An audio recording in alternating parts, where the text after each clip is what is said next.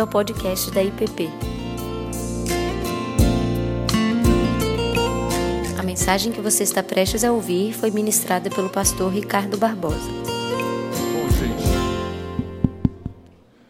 nós vamos hoje concluir essa, essa série de meditações, estudos, conversas que tivemos ao longo do mês de janeiro até esse primeiro domingo de fevereiro, onde estivemos considerando a doutrina bíblica sobre o pecado. É, Para aqueles que estiveram viajando ou não tiveram a chance de participarem dos encontros anteriores, nós estivemos olhando esse tema que, junto com todos os outros temas ou todas as outras doutrinas bíblicas, ele é um tema fundamental, absolutamente fundamental. Como eu disse no primeiro dia, é, se nós olharmos para para essa cosmovisão bíblica e vamos encontrar a doutrina da criação, a doutrina da queda, nós vamos encontrar a doutrina da redenção ou da graça de Deus, nós vamos encontrar a doutrina que aponta para para o fim de todas as coisas, ou a escatologia, nós vamos encontrar na Bíblia todos esses elementos, todos esses conceitos, e todos eles estão integrados. A compreensão de um requer de nós a compreensão dos outros, a má compreensão de um implica numa compreensão ou no risco de compreensão equivocada de outros de forma que tudo isso constitui naquilo que Deus revelou a nós. Tudo isso diz respeito à revelação. Não são ideias, pressuposições meramente humanas. E essa doutrina, particularmente, ela é muito importante hoje voltarmos a ela, uma vez que vivemos um tempo, uma cultura, uma realidade que tem dificultado a nossa compreensão, talvez até mesmo porque nossa compreensão vinha já sendo de alguma maneira limitada, talvez até equivocada, estabelecendo uma relação estreita entre a doutrina do pecado e um certo tipo de moralismo e isso, é claro, trouxe dificuldades para compreendê-la hoje, uma vez que vivemos numa cultura de uma moral relativa. E isso, é claro, torna o pecado, a doutrina do pecado, uma doutrina frágil, confusa. E talvez para muitos cristãos hoje seria até um tanto difícil definir, dar sentido a essa expressão que é bíblica, ela diz respeito à fé cristã. Como eu já disse aqui e repeti algumas vezes, não é um conceito psicológico, não é um conceito antropológico, não é um conceito sociológico, é um conceito fundamentalmente teológico ele é revelado nas Escrituras e ele diz respeito a Deus, diz respeito à revelação de Deus e diz respeito à nossa comunhão com Deus, ao nosso relacionamento com Deus. Então, não é um conceito que pode ser simplesmente explorado a partir de outros recursos. Ele precisa ser considerado e visto a partir da revelação de Deus. Por isso que nós precisamos de uma teoantropologia, uma antropologia teológica, entender o ser humano à luz da revelação bíblica sobre quem Deus é e quem nós somos. E compreender essas duas dimensões da revelação, nós sabemos que é fundamental para a experiência espiritual, para a experiência da fé, quem Deus é e quem nós somos. Então, no primeiro domingo, nós olhamos e consideramos as mudanças de paradigma que a cultura hoje trouxe sobre esse tema. né, e usamos bastante o livro e a obra de Charles Taylor, A Era Secular, e como que houve uma mudança de paradigma desse conceito de pecado para a enfermidade e os desdobramentos disso. Depois nós olhamos para a tentação de Jesus, foi um outro tema que nós olhamos, porque a tentação de Jesus ela lança luz sobre esse tema de uma maneira única, ímpar. E o que nós vemos ali que foi que a tentação de Jesus não diz respeito a priori a alguma questão moral, alguma questão de natureza ética simplesmente. Ela diz respeito à maneira como Israel, enquanto povo de Deus, se afastou de Deus e se desviou. E Jesus, ali, como verdadeiro israelita, ou como a expressão exata do ser de Deus presente, como o verdadeiro homem, ele ali enfrenta os mesmos pecados que Israel fracassou, e agora, no início do seu ministério, ele os enfrenta e vence.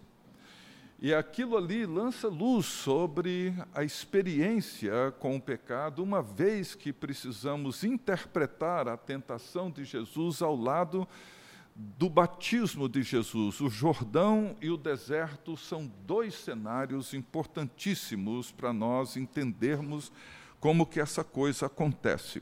Olhamos depois para vários conceitos e no domingo passado sobre algumas outras expressões, algumas bíblicas, outras não necessariamente extraídas da Bíblia, mas que lançam luz sobre esse tema, como o pecado como vício, o pecado como escravidão, o pecado como mentira, como auto-engano, olhando um pouco para a obra de John Owen, o puritano, que escreveu um tratado extraordinário sobre isso. Poderíamos ainda explorar o conceito do pecado à luz da idolatria, que é um outro fato e um outro fenômeno muito presente na nossa cultura contemporânea, embora não pareça, mas ela é muito presente. E hoje, para fechar esse ciclo, eu queria então falar com vocês sobre um outro tema que é então a mortificação do pecado. Esse foi um tema muito caro, muito explorado, principalmente pelos puritanos do século XVI. Para eles, esse era um tema caro. Ah, John Owen escreve muito sobre isso e vários outros autores exploraram bastante esse tema. E um tema, às vezes, um pouco difícil, um pouco complicado, porque muitas vezes temos a tendência de pensar que lidamos com ele a partir de certos legalismos, de certas disciplinas rigorosas que impomos sobre nós mesmos. Mas o que Paulo vai colocar diante de nós e que me parece que me parece não, é uma maneira como ele lança luz sobre esse tema, com expressões muito claras e muito precisas, e eu queria começar com esse texto de Romanos 6, onde diz assim: Pois quanto a ter morrido, de uma vez para sempre morreu para o pecado, mas quanto a viver, vive para Deus. Assim também vós, Considerai-vos mortos para o pecado, mas vivos para Deus em Cristo Jesus. Não reine, portanto, o pecado em vosso corpo mortal, de maneira que obedeçais às suas paixões, nem ofereçais cada um os membros do seu corpo ao pecado, como instrumentos de iniquidade, mas oferecei-vos a Deus como ressurretos dentre os mortos, e os vossos membros a Deus como instrumentos de justiça, porque o pecado não terá domínio sobre vós, pois não estáis debaixo da lei, e sim da graça. Nós vamos explorar um pouco esse tema e outras afirmações de Paulo no capítulo 7 e no capítulo 8 de Romanos, para entender o significado dessa expressão que ele coloca aqui, que eu destaquei em negrito, considerai-vos mortos para o pecado. Considerai-vos mortos. É possível? É assim que nós reagimos ou respondemos em relação a, a essa realidade tão presente, tão forte, tão poderosa, como vimos John Owen no domingo fa passado falando sobre o pecado que habita o interior do cristão. É possível estar morto para o pecado?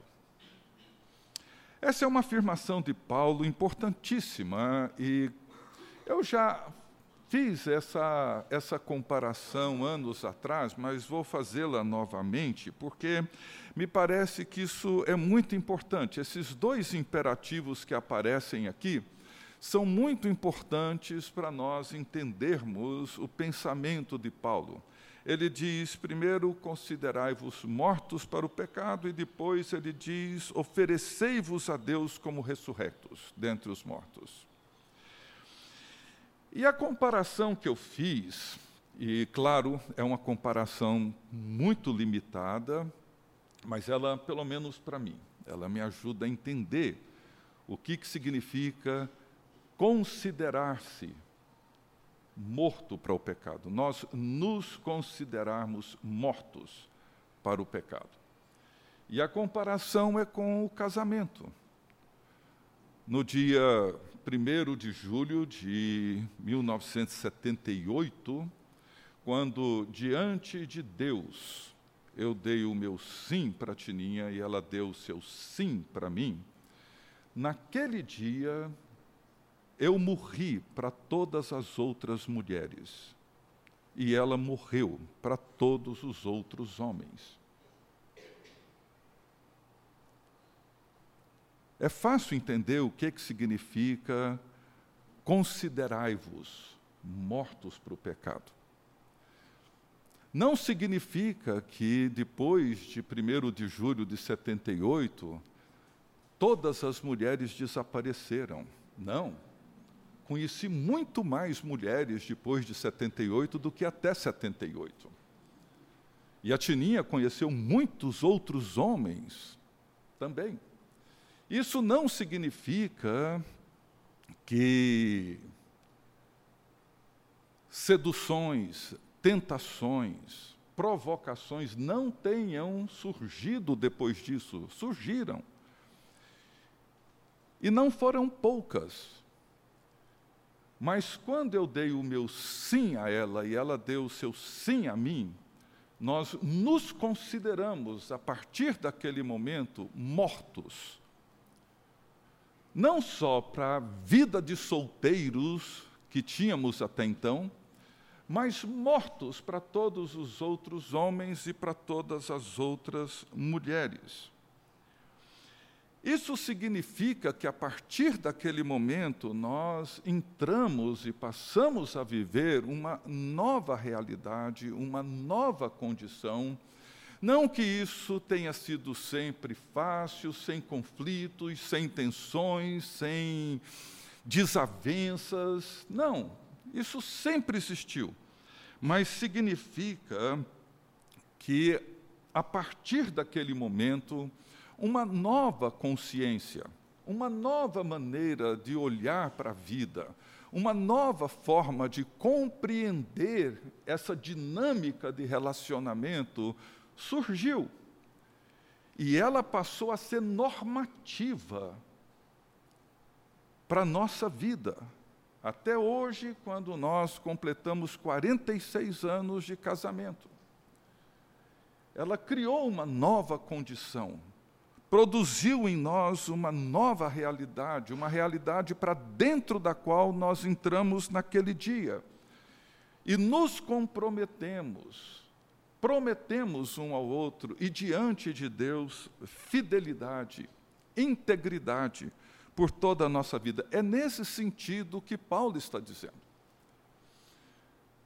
E é importante nós entendermos que esse considerai-vos mortos para o pecado implica naquilo que a Bíblia descreve como conversão.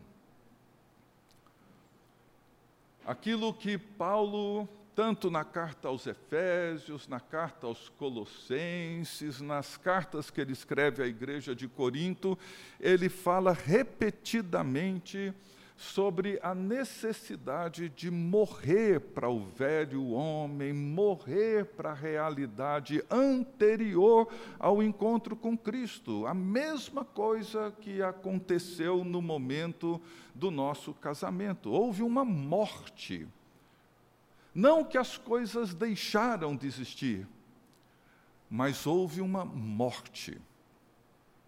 Nós nos consideramos mortos para a vida de solteiro e nos consideramos mortos para as outras possibilidades de aventura sexual ou o que quer que seja.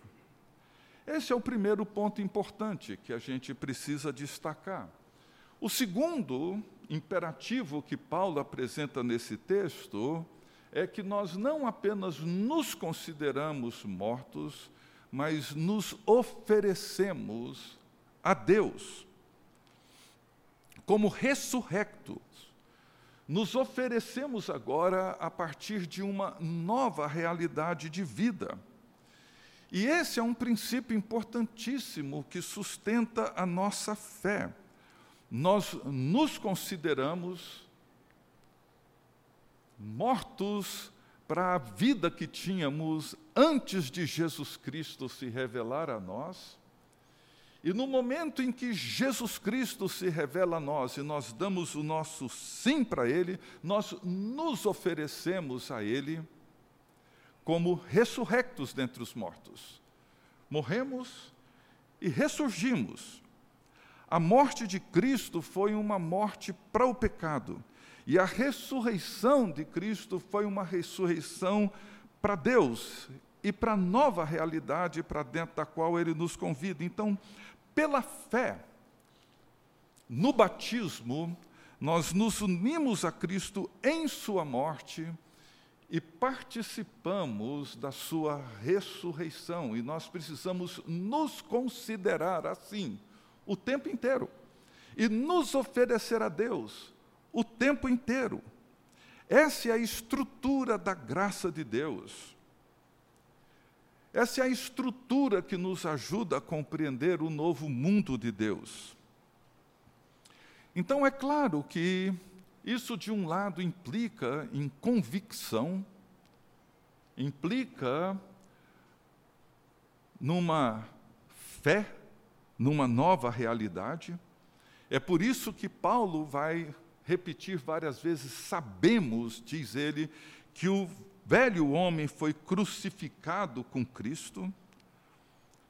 Sabemos, através da nossa união com Cristo, da nova aliança que nós temos com Cristo, e é por isso que usamos o mesmo termo, aliança, para relação conjugal, nós então entramos dentro de uma nova realidade.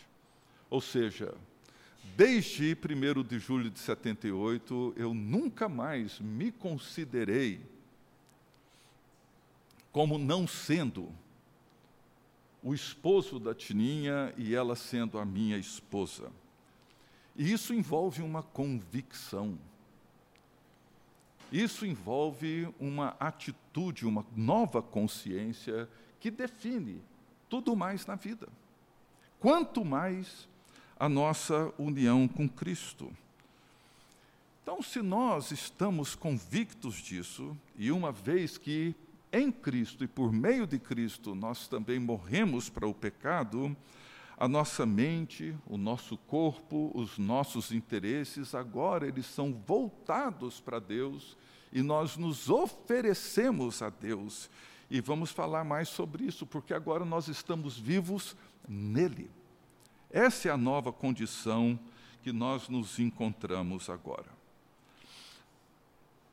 Na versão da mensagem de Peterson, ele diz assim: de agora em diante, devemos pensar assim. O pecado fala uma língua morta, que nada significa para nós. Deus fala nossa língua, nossa língua materna, e entendemos cada palavra. Vocês estão mortos para o pecado e vivos para Deus. Foi o que Jesus fez. seja, o pecado tem uma linguagem que, na medida em que avançamos na nossa união com Cristo, vai se tornando uma linguagem morta, sem sentido, ela já não comunica mais. E nós, em Cristo, aprendemos uma nova linguagem, vamos crescendo com ela, e essa linguagem faz sentido. Essa linguagem dá significado para a nossa vida, dá significado para aquilo que agora nós somos em Cristo Jesus. Então, todos nós passamos por experiências que mudam radicalmente nossa vida, como já mencionei, o casamento, os filhos, algumas experiências dramáticas que vivemos, etc. Às vezes, uma enfermidade grave, sobrevivemos a um acidente, a uma crise difícil, a uma perda, etc.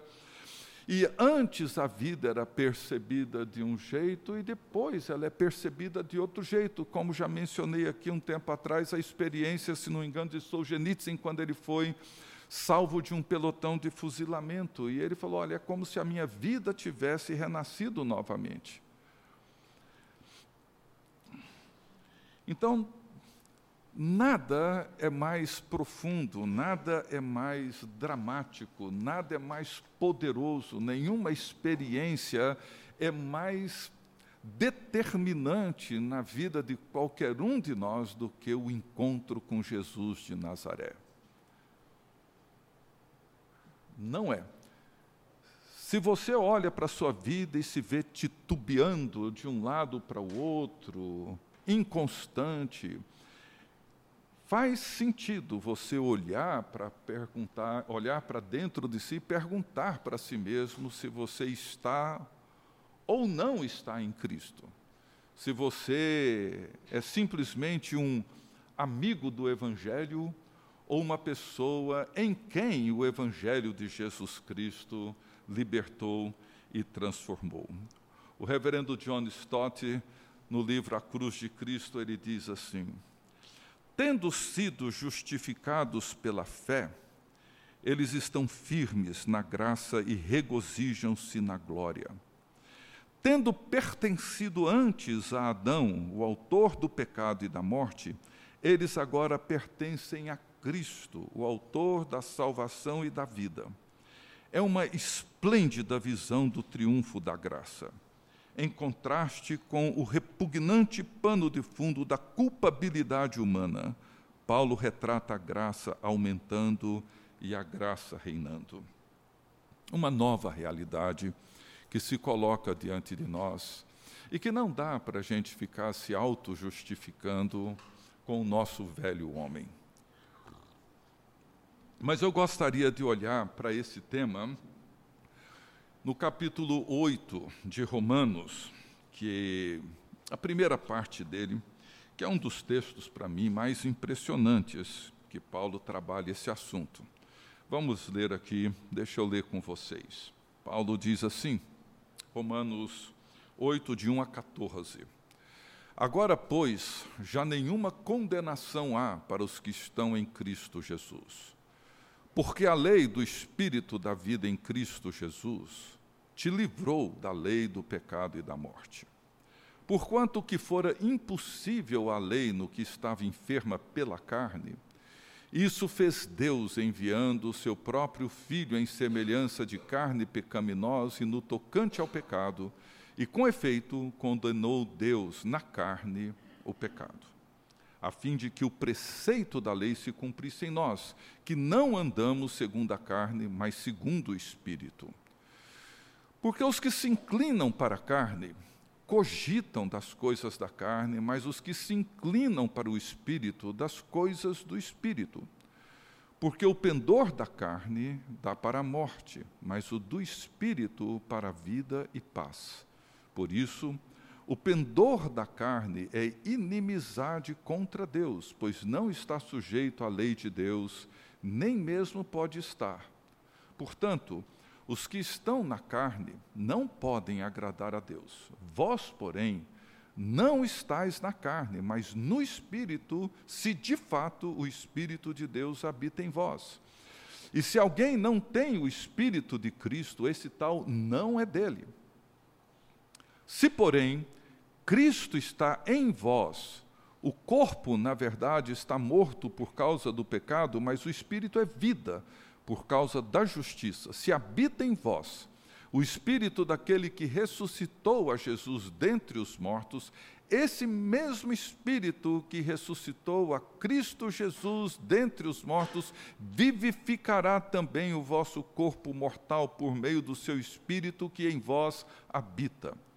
Assim, pois, irmãos, somos devedores, não à carne, como se constrangidos a viver segundo a carne. Porque se viverdes segundo a carne, caminhais para a morte. Mas se pelo Espírito mortificardes os feitos do corpo, certamente vivereis.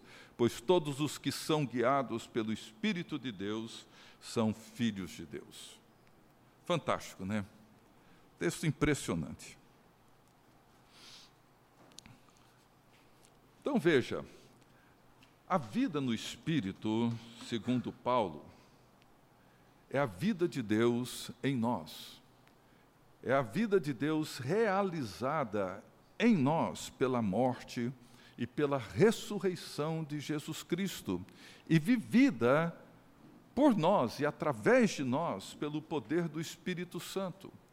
É a vida que agora é voltada para Deus, centrada em Deus, focada em Deus e não mais em nós. Essa é a natureza da vida que Paulo procura desenvolver e demonstrar para os discípulos de Jesus na capital romana e em todos os outros lugares. Ou seja, é uma vida voltada para Ele, é uma vida que agora é centrada nele. Mas quando nós olhamos um pouco retrospectivamente, antes de entrar no capítulo 8 de Romanos, no capítulo 7, é um capítulo importantíssimo e é aquele capítulo onde, no verso 15, nós encontramos a conhecida afirmação de Paulo. E é interessante, quando nós pensamos em Romanos, nesses capítulos, talvez a expressão de Paulo mais conhecida e mais repetida por nós é essa: Não faço o que desejo, mas o que odeio. O bem que eu quero, esse eu não faço, o mal que eu não quero, esse eu faço. Né? Essa é a expressão que a gente mais ouve. E o fato é que esse texto tem, infelizmente, servido de um tipo de álibi para muitos cristãos se conformarem com um tipo de luta interna permanente entre a carne e o espírito, entre querer fazer o bem e não são capazes de fazer, e não fazer o mal que acabam fazendo, mas para eles existe um conflito interno, e esse texto vira um álibi para a gente desistir de lutar, porque no final das contas a carne sempre vai vencer. Então, é uma tensão interna, uma luta interna que nós jogamos a toalha, porque a carne sempre vence, porque eu não gostaria de fazer isso, mas eu acabo fazendo, eu gostaria de fazer aquilo que é certo, mas eu não consigo fazer. E dessa forma, o que acontece na mente de muitos de nós é que a suficiência do espírito, ela é deixada de lado em nome de um falso realismo. Porque não é isso que Paulo está fazendo. O capítulo 7, principalmente a parte final dele, Paulo descreve a vida dele antes da sua conversão. É importante a gente entender isso. Paulo está descrevendo a vida dele no capítulo 7, quando ele ainda estava no judaísmo. Antes dele conhecer a Cristo na estrada de Damasco. E para Paulo, esse conceito carne tem significados diferentes nas suas cartas, mas o significado mais presente, mais comum, mais frequente para Paulo da carne não é a promiscuidade, não é a devassidão. Para Paulo, a carne significa essa vida autocentrada. A confiança na sua própria capacidade, nos seus méritos, na sua força, no seu pedigree, no fato de que ele era um judeu circuncidado, no fato de que ele tinha todo esse background na vida dele, onde ele se orgulhava, como ele descreve bem claramente na carta aos Filipenses. E o que Paulo descreve no capítulo 7 de Romanos é o seu fracasso em tentar viver por conta própria essa realidade nova que Jesus Cristo inaugura na cruz é tentar viver isso por conta própria, viver a vida de Deus pelo seu esforço. Tentar, de alguma maneira, cumprir os mandamentos de Deus, cumprir a lei de Deus pelo seu próprio mérito e pela sua própria competência. A antiga ordem das coisas, Paulo descreve como sendo a carne. Ele descreve em termos da carne, ou seja, tudo era orientado para a criatura. Para ele, a carne compreende as coisas do ponto de vista do seu antigo jeito de viver antes de conhecer a Cristo, antes de conhecer o valor e o significado do poder de Deus que atua em nós por meio do Espírito Santo. Então Paulo, ele percebe que era impossível viver a vida de Deus e viver a nova realidade para dentro da qual Cristo nos convida pelos seus esforços. Ele reconhece que a lei é boa, é justa, é santa. O problema para Paulo não estava na lei. O problema para Paulo estava na incapacidade da lei prover os meios para que aquilo fosse experimentado e vivido por ele. Ou seja, a impossibilidade de viver aquilo que a própria lei pedia. E é por isso que ele diz: não faço o que quero, mas o que não quero. Então ele luta, como muitas vezes as pessoas lutam baseado numa presumida relação vantajosa que ele tinha com Deus. No caso de Paulo, evidenciada pela circuncisão. E retornar a isso significava confiança na sua capacidade de cumprir a lei de Deus. É retornar a um caminho que teve o seu fim na cruz do Calvário. O fracasso seria inevitável. Mas então ele entra no capítulo 8. E aí o capítulo 8 é uma joia preciosa que a gente encontra no Novo Testamento, porque a boa nova no capítulo 8 é que agora já não existe mais condenação para aqueles que estão em Cristo. E isso significa, essa foi a grande boa nova que Paulo experimentou no caminho de Damasco. A boa nova de que em Cristo nós somos absolvidos pelo sacrifício da cruz, da culpa do fracasso por não conseguir ser aquilo que Deus espera de nós, por nós mesmos. O pecado que a lei revela foi assumido por Cristo e finalmente derrotado na cruz. A exigência da lei que requer uma vida reta é realizada agora não mais por nós, mas em nós, por meio da cruz de Jesus Cristo.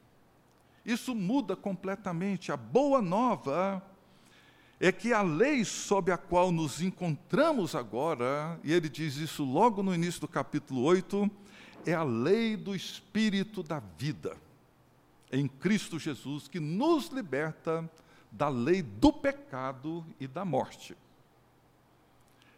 Ou seja, a vida de Deus nos é dada agora pelo Espírito da vida que habita em nós. Então, nós precisamos entender que Paulo não está falando no capítulo 7 de uma luta interna. Não. Não está falando disso, gente. Não se trata disso. No capítulo 8, Paulo dá o tom correto. Ele está dizendo que, como um cristão, ele não está mais vivendo, ele não está mais vivendo essa luta interna. Ele a descreve no capítulo 7, mas no capítulo 8 ele muda isso. Ele diz que quem está em Cristo vive segundo o Espírito, e quem não está em Cristo vive segundo a carne. Ponto. Se você está em Cristo, você vive segundo o Espírito. Quem não está em Cristo vive segundo a carne. Então, porque muitas vezes essa sensação de que nós vivemos uma guerra interna tem sido devastadora para muitos cristãos. E não é difícil perceber a sensação de frustração e desamparo. Essa sensação de que nós não conseguiremos superar o poder da carne e, como resultado, somos levados a viver um cristianismo cínico, vago, superficial, cheio de justificativas, sem vida e sem poder. É mais ou menos como, voltando à analogia do casamento, é mais ou menos como aquele cara que diz: Olha, eu amo a minha esposa, casei com ela, fiz uma aliança com ela, mas eu não consigo ser fiel só a ela. Eu tenho a necessidade de me envolver em outras aventuras. Inclusive, gente, eu ouvi uma vez, isso há muitos anos atrás, de uma pessoa que fez essa justificativa. Ele disse: Olha, para eu manter o meu casamento, eu tenho que me envolver com outras mulheres para me manter casado. Então, é mais ou menos essa mesma analogia, ou seja, eu fiz uma aliança com a minha esposa, mas eu não consigo resistir à sedução e à tentação de outras mulheres. Então eu me envolvo com outras, mas eu permaneço casado com ela. É isso que Paulo está dizendo, gente, isso é impossível. Mesmo porque, até no casamento, pode ser que algum casamento aceite sobreviver dessa forma, mas nós sabemos que a aliança foi rompida há muito tempo e que ele, na verdade, simplesmente não existe. Existe uma fachada. Daí vivemos de maneira cínica. São homens, mulheres vivendo cinicamente, sustentando uma coisa que não existe mais. É isso que Paulo está dizendo. Veja os textos que aparecem em Romanos 8. Eu não coloquei a referência aqui, acabei me esquecendo, mas está tudo ali nos 14 primeiros versículos do capítulo 8. Porque os que se inclinam para a carne cogitam das coisas da carne, mas os que se inclinam para o espírito, das coisas do espírito. Ponto. Não há como um estar envolvido ou misturado com o outro, porque o pendor da carne dá para a morte mas do espírito para vida e paz. Ponto. Por isso, o pendor da carne é inimizade contra Deus, pois não está sujeito à lei de Deus, nem mesmo pode estar. Portanto, os que estão na carne não podem agradar a Deus. Ponto. Vós, porém, não estáis na carne, mas no Espírito, se de fato o Espírito de Deus habita em vós. E se alguém não tem o Espírito de Cristo, esse tal não é dele. Veja, Paulo não está falando de um conflito interno. Ele está falando de duas situações radicalmente opostas uma à outra. Se, porém, Cristo está em vós, o corpo, na verdade, está morto por causa do pecado, mas o espírito é vida por causa da justiça. E se habita em vós o espírito daquele que ressuscitou a Jesus dentre os mortos, esse mesmo que ressuscitou Cristo Jesus dentre os mortos vivificará também o vosso corpo mortal, por meio do seu espírito que em vós habita. Veja, não existe uma guerra,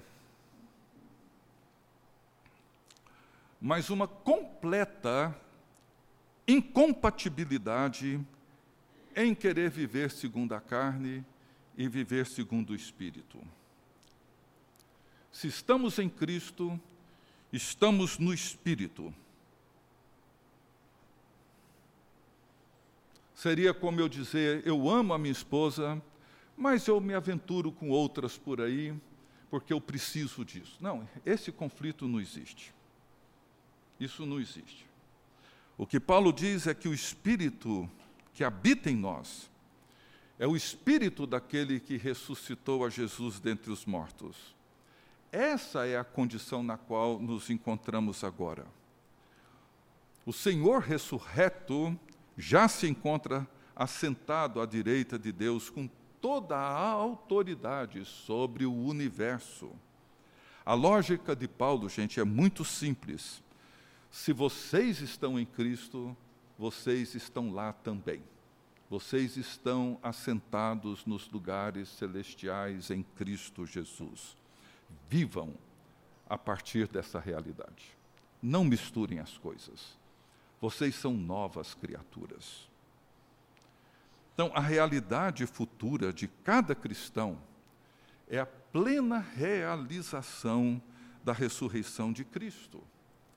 Estamos a caminho, mas a realidade final é a nossa completa participação na vida gloriosa e ressurrecta de Jesus Cristo. Por isso devemos viver no presente de forma a nos tornar as pessoas que estamos destinadas a ser e que ainda não somos. É como ele descreve ainda no capítulo 8, a partir do verso 15, sobre a nossa filiação. Ele diz: Nós já somos filhos de Deus, mas ainda não somos os filhos que haveremos de ser. Por isso vivemos no presente século com essa angústia. A angústia é porque já somos, mas ainda não somos o que haveremos de ser. Isso cria uma tensão, não essa guerra entre o querer fazer o bem, não, não essa guerra entre a carne e o espírito, não. Nós vivemos um estado de tensão entre o que somos agora e o que haveremos de ser. É uma angústia que vivemos, e esse conflito encontra-se presente, e claro, encontra-se presente também em virtude de que o engano do inimigo, o vício e tudo aquilo que nós já vimos, sempre atua para nossa destruição, sempre atua para o nosso afastamento. Mas se estamos em Cristo, não estamos mais na carne. Esse é um ponto que precisa ficar bem claro. Por isso que Paulo diz: considerai-vos mortos para o pecado. Ponto. É assim que eu preciso me considerar diante daquilo que Cristo fez e da forma como eu respondi à sua obra na cruz do Calvário. Então, nós vivemos entre os tempos, né? vivemos entre o presente, o já e o ainda não. A obra de Cristo já foi realizada, já somos a nova criação de Deus o reino de Deus já encontra-se presente em nós e entre nós, mas ele ainda não foi plenamente consumado, que só vai acontecer quando Jesus Cristo voltar. A carne já foi mortalmente ferida e será finalmente aniquilada com a vinda de Cristo. A vida, segundo o Espírito, já é uma realidade presente e será plenamente realizada na vinda de Jesus Cristo. Então, considerando que a velha era ainda não se esgotou, nós precisamos aprender a andar no Espírito, semear para o Espírito, para seguir vivendo no Espírito, para a glória de Deus. Para Paulo, viver na carne é viver rendido às realidades da presente era. Para ele, tal modo de vida pertence ao passado, e aqueles que vivem desse modo estão fora de Cristo. A equação é muito clara, gente. Então, por isso que Paulo fala da importância de viver com a nossa mente renovada. E na versão da NVI, nos versos 5 a 8 de Romanos 8, ele diz assim: Quem vive segundo a carne tem a mente voltada para o que a carne deseja. Mas quem vive de acordo com o espírito tem a mente voltada para o que o espírito deseja. A mentalidade da carne é morte, mas a mentalidade do espírito é vida e paz. A mentalidade da carne é inimiga de Deus, porque não se submete à lei de Deus, nem pode fazê-lo. Quem é dominado pela carne não pode agradar a Deus. Duas realidades completamente incompatíveis escrevendo a carta aos Gálatas, Paulo dá um conselho importantíssimo. Ele diz assim: Quem semeia para a carne, da carne colherá corrupção. Mas quem semeia para o espírito, do espírito colherá a vida eterna. E a vida eterna, gente, não é simplesmente uma vida sem fim. A vida eterna é a vida de Deus. E nesse ato de semear, nós somos ao mesmo tempo ativos e passivos. Nós somos ativos quando nós preparamos a terra, quando nós adubamos, quando nós limpamos, quando nós lançamos a semente, quando nós mantemos e preservamos o terreno limpo. Isso é aquilo que nós fazemos, cada um de nós tem que fazer. A prática devocional, a leitura das Escrituras, a prática da oração, das disciplinas espirituais. Isso tudo envolve uma atividade, uma responsabilidade de cada um de nós. Isso envolve a ação de semear, mas somos também nesse processo passivos. Porque para essa semente germinar e para dar o seu fruto, ela vai precisar das condições do clima, da chuva, do sol e de todas as outras coisas que não estão nas nossas mãos produzir. Então, existe o elemento ativo e o elemento passivo no ato de semear para o espírito. Eu gosto muito dessa frase de Dallas Willard, quando ele diz que graça é ausência de mérito, não de esforço.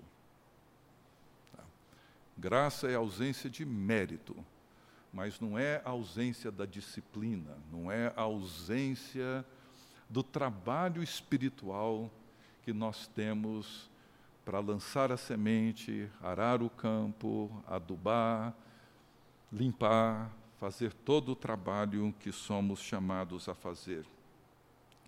Então, Paulo diz que nós que vivemos segundo o Espírito, nós precisamos então ter uma mente voltada para o Espírito e para aquilo que o Espírito deseja e anseia.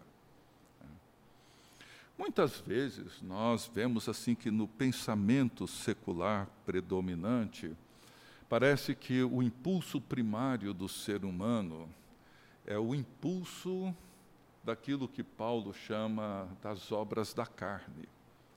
É, em muitos processos seculares, inclusive processos terapêuticos seculares, apontam como o impulso da carne é o impulso primário do ser humano. É o impulso primitivo do ser humano. Mas nós aprendemos com o Evangelho que o impulso primário, o impulso primitivo do ser humano mais básico, é o fruto do Espírito, é o anseio pelo Espírito.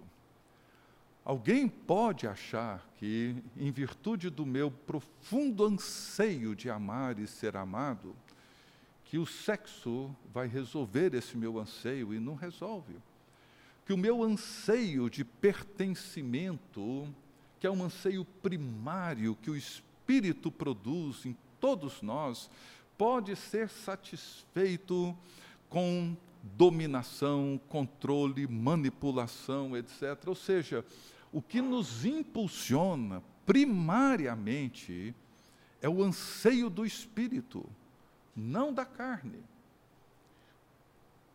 E é por isso que Paulo diz que a nossa mente precisa ser voltada para esse anseio do Espírito, desejar aquilo que o Espírito almeja, porque nisso reside a nossa vida e a nossa paz. O professor N.T. Wright, ele, no livro Eu Creio e Agora, ele diz isso. Repare, em primeiro lugar, que Paulo insere a ordem de sermos transformados, está se referindo a Romanos 12, 1 e 2. Transformar-vos pela renovação da vossa mente, para que experimenteis qual seja a boa, agradável vontade de Deus. Ele diz assim: repare, em primeiro lugar, que Paulo insere a ordem de sermos transformados no chamado para a adoração sacerdotal que apresenteis os vossos corpos por sacrifício vivo. Devemos oferecer sacrifícios, devemos adorar o Deus vivo com verdade e vida. Aqueles que obtiveram acesso à presença de Deus agora estão instruídos a ir ao templo, não apenas como adoradores, mas como sacrifícios.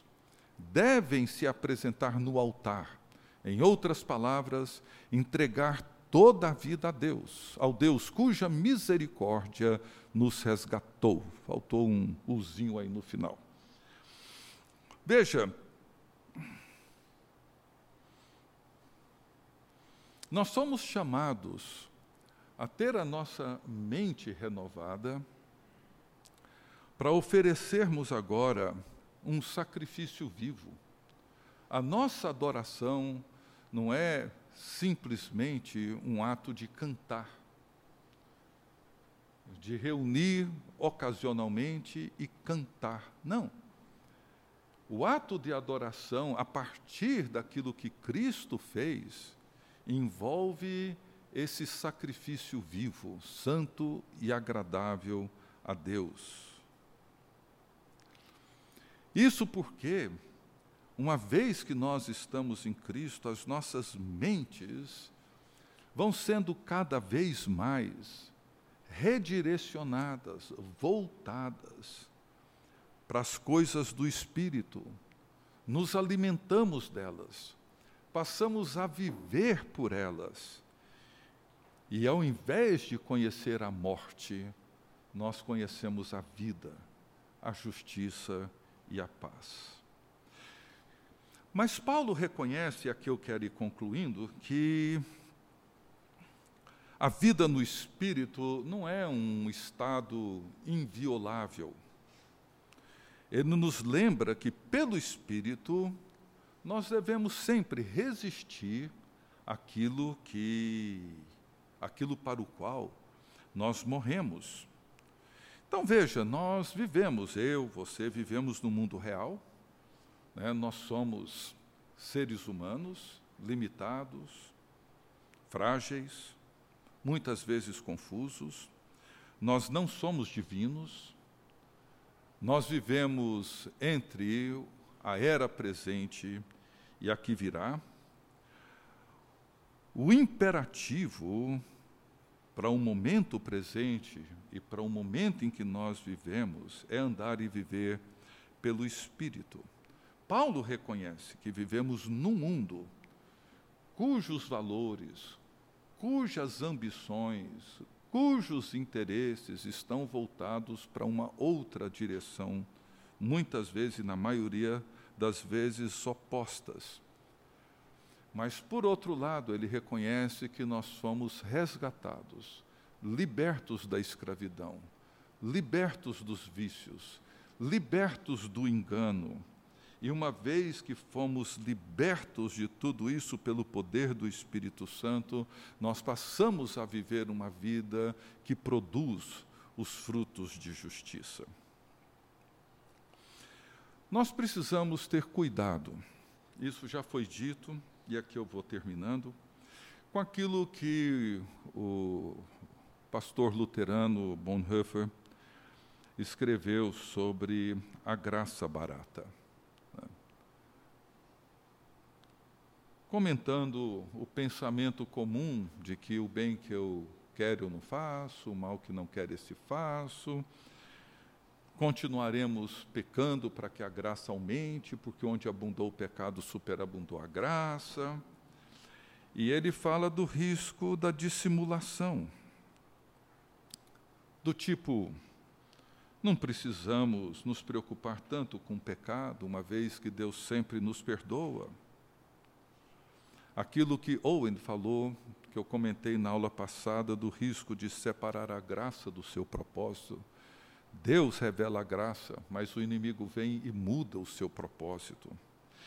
Então, a graça barata, para Bonhoeffer, no seu livro Discipulado, significa a graça como doutrina mas sem poder de transformação. Significa a justificação do pecado, mas não a transformação do pecador. Significa que o pecado acaba sendo sempre mais forte do que eu, a graça barata para ele é participar da ceia do Senhor sem o compromisso com a aliança comunitária e a consciência daquilo que Cristo fez por nós. Nós nos tornamos pessoas dissimuladas e passamos a viver uma fé cínica, barateando a graça de Deus. E aqui segue um resumo dessa estrutura do pensamento de Paulo que nos ajuda a entender. Primeiro, Paulo diz: Cristo morreu pelos nossos pecados. Uma vez que ele morreu, nós agora em Cristo também morremos para o pecado. Esse é o ponto fundamental da tese de Paulo. Ou seja, se morremos para o pecado, como podemos viver naquilo para o qual morremos? Não faz o menor sentido nós participamos com Cristo na sua morte e ressuscitamos com Ele. Como morremos para o pecado? Através da nossa união com Cristo em Sua morte pelo batismo. Isso significa que, da mesma forma como Cristo na cruz morreu, em Sua morte também morremos para o nosso velho homem, a velha vida. E dessa forma, fomos libertos da escravidão do pecado. E já que morremos em Cristo, agora nós compartilhamos da ressurreição dele na nova criação. E uma vez que participamos com ele da nova ressurreição, nós agora somos o que Cristo é: mortos para o pecado, mas vivos para Deus. E o nosso corpo agora serve a Deus e a sua justiça e não mais o pecado. Então, quando nós entendemos essa doutrina na sua abrangência, na sua profundidade, nós entendemos muito melhor a natureza da graça de Deus. Entendemos muito melhor a natureza do amor e da bondade de Deus revelados na cruz do Calvário. Sabe? Não é essa conversinha barata do Deus que me põe no colo, que faz cafuné, que. Não, sabe? Isso é muito infantilizado. É uma linguagem que infantiliza o Evangelho e barateia a graça de Deus. Nós precisamos entender que aquilo que aconteceu na cruz foi o triunfo de Jesus Cristo sobre o pecado e sobre a morte. E é aquilo que confere a nós e concede a nós a participação da vida gloriosa de Jesus Cristo. Os poderes, as potências do mundo foram derrotadas, não aniquiladas. Mas a expressão que Paulo usa escrevendo aos Colossenses, ele diz que Cristo expôs ao desprezo esses poderes quando triunfou sobre eles na cruz. Ou seja, a cruz expôs o desprezo de Jesus Cristo sobre os poderes que atuam no mundo. E todas as vezes que, por meio de Cristo e no poder do Espírito Santo, nós damos o nosso não àquilo que tenta nos afastar de Deus e da comunhão com Deus e da nova vida que temos em Cristo, nós estamos da mesma forma expondo esses poderes ao desprezo, desprezando-os para que eles não exerçam poder sobre nós. Quer dizer, todo casal, marido, esposa, que permanecem fiéis um ao outro, desde que assumiram sua aliança diante de Deus, eles desprezam, expõem o desprezo de todos os poderes que tentam seduzi-los e levá-los a viverem uma vida fora dos propósitos de Deus, mesmo que isso muitas vezes implica em muito e muito trabalho e sempre vai implicar. Mas Jesus já venceu, não é uma luta minha e sua mais, ele já venceu. A cruz já derrotou os poderes desse mundo. O diabo já foi derrotado, ele é um inimigo derrotado mas a sua ação continua presente. Então, o que nós precisamos é entender que essa é uma realidade da condição humana, mas a cruz de Jesus Cristo abriu as portas para uma nova realidade gloriosa, magnífica, exuberante, e todos aqueles que agora estão em Cristo vivem por Cristo e para Cristo, se alimentam do Espírito e atuam no mundo para a glória de Cristo, para o crescimento do seu povo, para a edificação da sua igreja. Era isso, gente. Você acabou de ouvir o podcast da IPP. Para saber mais, acesse nossa página em www.ippdf.com.br.